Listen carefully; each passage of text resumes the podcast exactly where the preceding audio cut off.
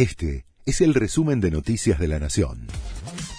La Nación presenta los títulos de la tarde del martes 21 de noviembre de 2023. Si a mi ley le va bien, a la Argentina le va bien. No quiero ser un obstáculo, dijo Alberto Fernández.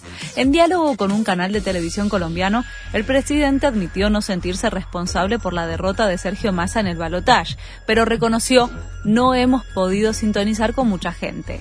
Sobre la reunión que mantuvo esta mañana con Javier Milei, dijo lo que hablamos entre él y yo queda entre nosotros.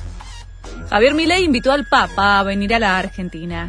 Hablaron durante ocho minutos. El llamado partido del Vaticano y la conversación fue amena. Francisco le dijo que debía tener coraje y sabiduría. Milei invitó al Papa al país tanto en una visita de Estado como también en su carácter de líder del catolicismo. Cristina Kirchner recibirá mañana a Victoria Villarruel para empezar la transición en el Senado.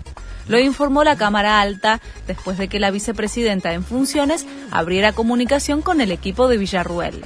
Kirchner tenía programado originalmente viajar esta semana a Italia. Después de la derrota de Massa, el viaje quedó pospuesto. Publicaron los datos definitivos del censo 2022.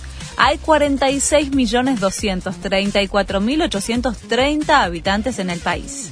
En el censo anterior de 2010 se habían registrado 40.117.096 habitantes.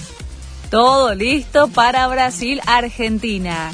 El clásico sudamericano tiene un nuevo capítulo en el Maracaná por la sexta fecha de las eliminatorias rumbo al Mundial. Desde las 21 y 30, Argentina, que se mantiene líder en la tabla de posiciones con 12 puntos, buscará traer un triunfo para reafirmar su posición. Este fue el resumen de Noticias de la Nación.